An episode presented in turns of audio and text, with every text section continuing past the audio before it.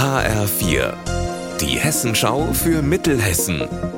Hier ist das Studio Gießen. Ich bin Anne-Kathrin Hochstrat. Hallo. Jedes Jahr haben rund 2000 junge Menschen im Wetteraukreis unter 25 Jahren weder Ausbildung noch Job. Dagegen soll nun die heute gegründete Jugendberufsagentur Wetterau und ein eigener Beratungsbus helfen.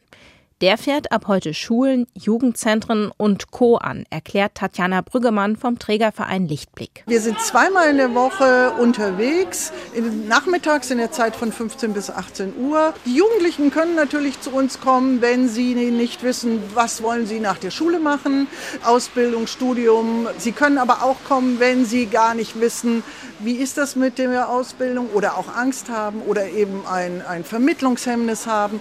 Aber sie können auch kommen, wenn sie Probleme haben, Liebeskummer, zu Hause Ärger oder eben auch Sprachbarrieren haben. Auch diese wollen wir versuchen zu überwinden. Seit Jahren wird in Gießen schon darüber diskutiert. Bekommt der Basketball-Bundesligist Gießen 46ers eine neue, den im Profisport gestiegenen Ansprüchen genügende Halle? Heute Abend könnte es zumindest etwas mehr Klarheit geben, denn im Sportausschuss des Stadtparlaments werden zwei Gutachten vorgestellt, die zeigen sollen, wie eine neue Halle aussehen könnte.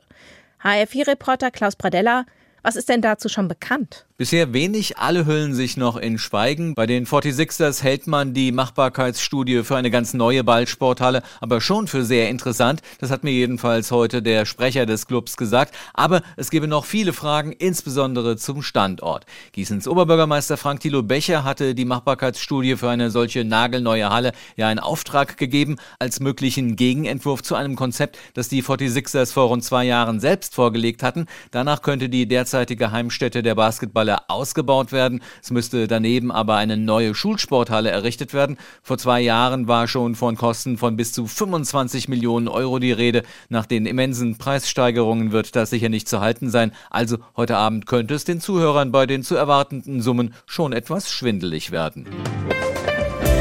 Unser Wetter in Mittelhessen.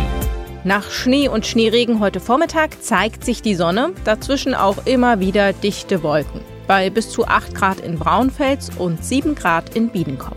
Ihr Wetter und alles, was bei Ihnen passiert, zuverlässig in der Hessenschau für Ihre Region und auf hessenschau.de.